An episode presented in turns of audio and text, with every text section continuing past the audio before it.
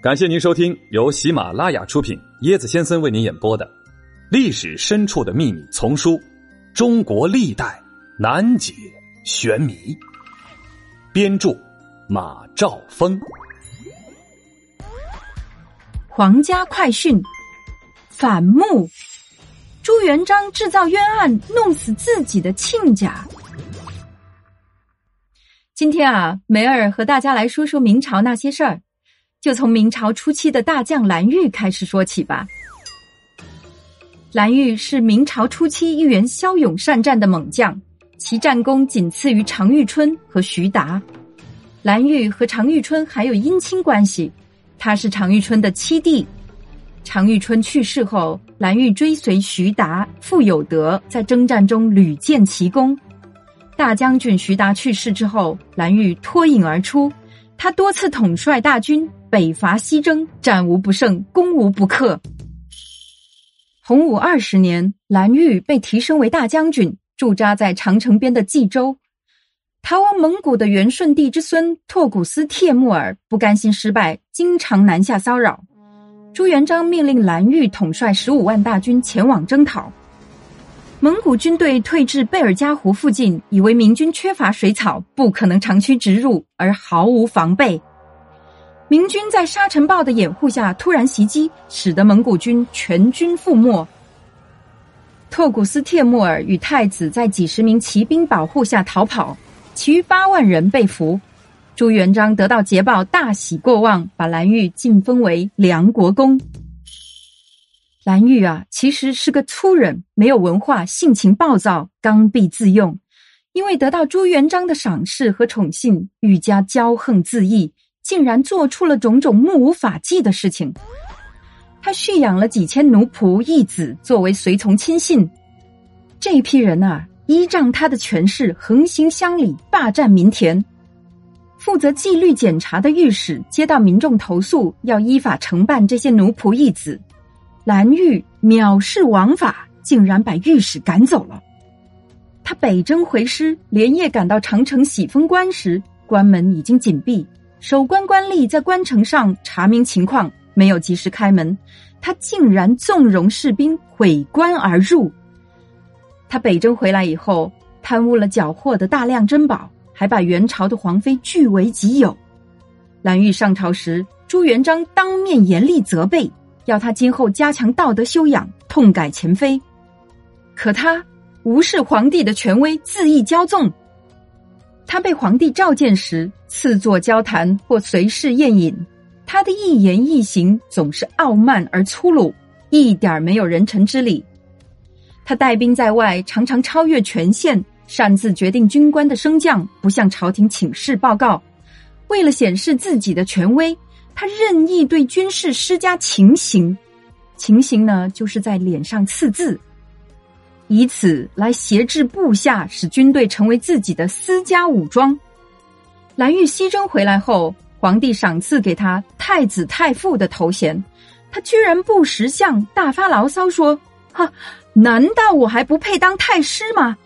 这就激化了将权与皇权的矛盾，这是朱元璋绝对不能容忍的。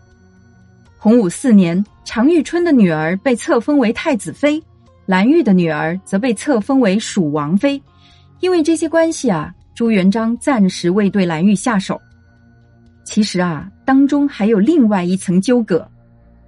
当年蓝玉北征归来，发觉分封在北平的燕王朱棣表现异常，就对皇太子朱标说：“燕王有不臣之心，让太子审慎对待。”洪武二十五年，太子朱标英年早逝。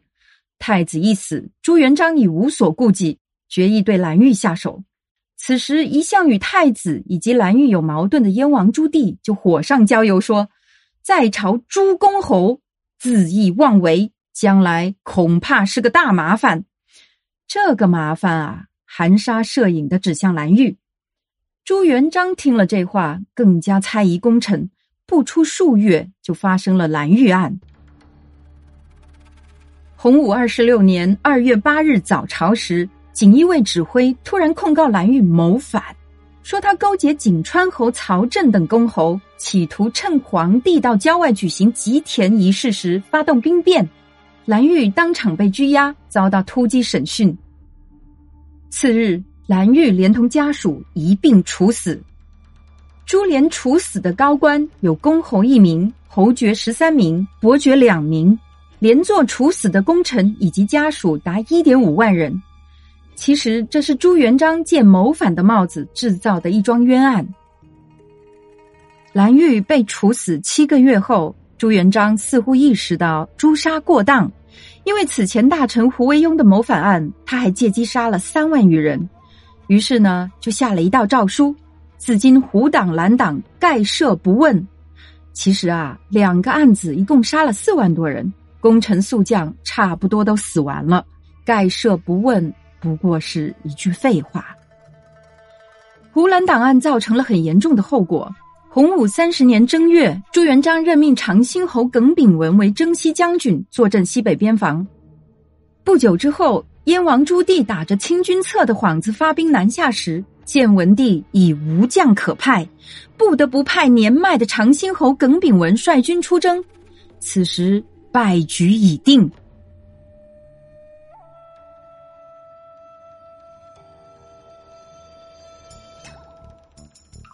爆炸是天灾还是外星人？辣眼睛，斜拔子脸，原来是帝王之相。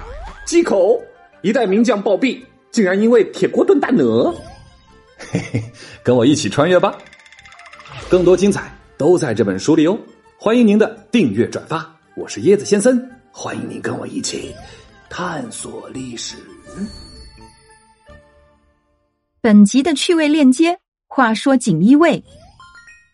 锦衣亲军都指挥使司简称为锦衣卫，雅称为提记。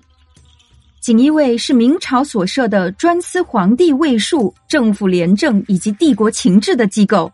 作为皇帝侍卫的军事机构，朱元璋为加强中央集权统治，特令其掌管刑狱，赋予巡查缉捕之权，下设政府司，从事侦查、逮捕、审问等活动，也相当于中央特务机构。锦衣卫拥有特权，无形中令他们可以胡作非为、贪赃枉法，可是又得到皇帝的屏障保护，造成了社会的混乱不堪。哦，那明朝灭亡是不是跟锦衣卫也有关系啊？啊，对的呢，说的很对啊。所以说，明之亡于场位，其实呢是间接引起明朝灭亡的原因之一。